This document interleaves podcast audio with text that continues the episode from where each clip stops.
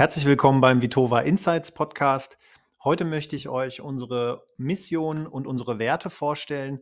Uns ist es ganz wichtig, dass wir eine zeitgemäße Unternehmenskultur haben und Themen wie Kontrolle, Misstrauen, Intoleranz finden bei uns keinen Platz. Jetzt stelle ich euch unsere Mission vor und anschließend unsere Unternehmenswerte. Unsere Mission.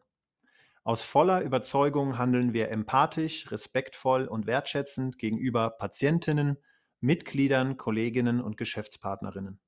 Mit Vertrauen, hoher Einsatzbereitschaft und exzellenten Fachkenntnissen im Fitnesstraining und in der Physiotherapie begleiten wir Menschen auf dem Weg zu ihrem ganz persönlichen Ziel.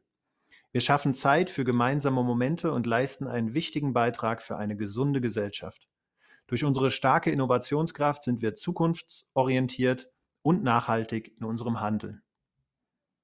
Unsere Werte Wertschätzung, Fortschritt, Verantwortung, Offenheit und Zusammenhalt.